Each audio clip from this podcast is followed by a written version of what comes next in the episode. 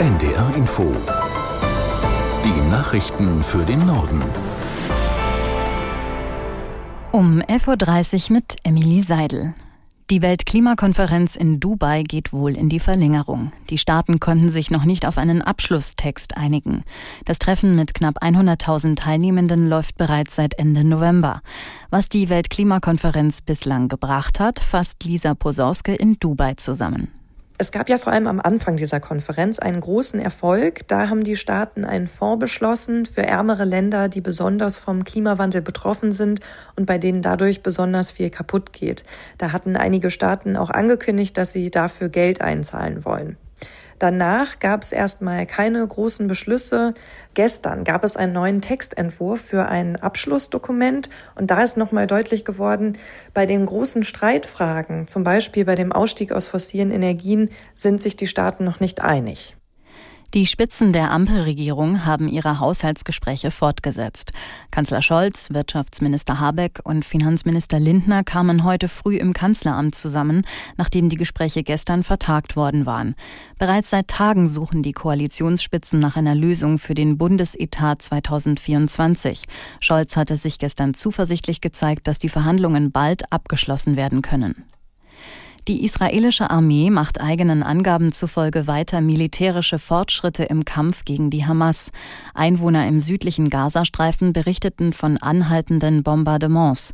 Aus Tel Aviv Clemens Fehrenkotte. Bei Luftangriffen auf Wohngebäude in Rafah und Khan Yunis seien 22 Menschen getötet und Dutzende verletzt worden, meldete am Vormittag die offizielle palästinensische Nachrichtenagentur Wafa. Verteidigungsminister Galant erklärte, die Armee stünde im nördlichen Gazastreifen, Zitat, kurz vor dem Durchbruch und werde diese Operation auch an anderen Orten fortsetzen. In Jenin im besetzten Westjordanland sind nach Angaben des palästinensischen Gesundheitsministeriums vier Männer bei einem Drohnenbeschuss getötet worden. Vor der Küste des Jemen haben schiitische Houthi-Rebellen einen Tanker im Roten Meer mit einer Rakete beschossen. Das Geschoss verursachte nach britischen und US-Angaben auf der Strinda erhebliche Schäden und einen Brand. Das Schiff fährt unter norwegischer Flagge. Die Houthi haben sich zu dem Angriff bekannt. Man habe den Tanker vorab gewarnt, doch die Besatzung habe alle Warnungen ignoriert. Seit Beginn des Gazakrieges greifen die Rebellen in der Meerenge zwischen dem Golf von Aden und dem Roten Meer immer wieder Tanker und Handelsschiffe an, die nach Darstellung der Houthi Verbindungen nach Israel haben. Der ukrainische Präsident Zelensky wirbt bei einem Besuch in Washington für die weitere Unterstützung seines Landes. Geplant sind Gespräche mit Präsident Biden sowie mit Vertretern beider Kongresskammern.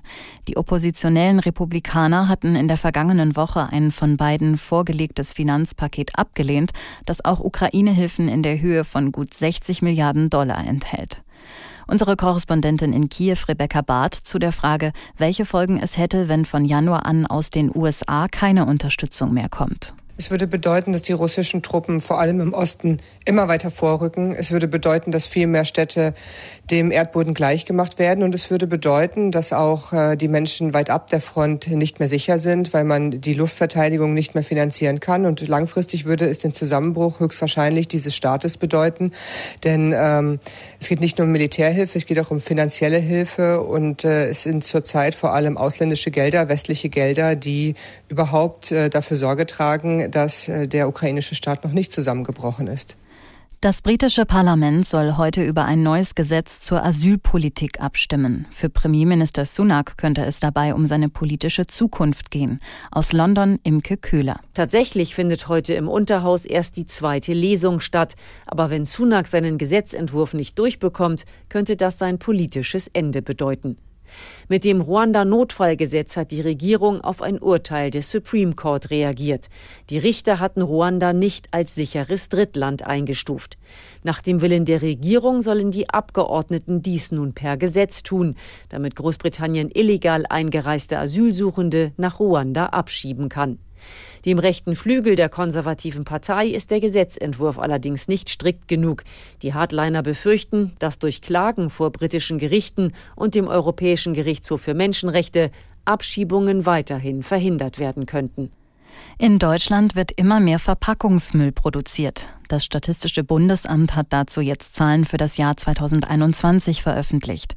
Caroline Wöhlert aus der NDR Nachrichtenredaktion erläutert, wie viel Verpackungsmüll zusammengekommen ist. Insgesamt waren es in Deutschland fast 20 Millionen Tonnen. So viel wie in keinem anderen EU-Land. Erfasst werden dabei immer alle Verpackungsabfälle, die in einem Staat anfallen, also zum Beispiel in der Industrie, im Handel, in Geschäften oder in Haushalten. Wenn man das mal runterrechnet, sind das rund 237 Kilogramm pro Kopf und Jahr. Seit 2005 fällt auch immer mehr Verpackungsmüll an. Die Pro-Kopf-Menge in Deutschland ist um 26 Prozent gestiegen. Das waren die Nachrichten.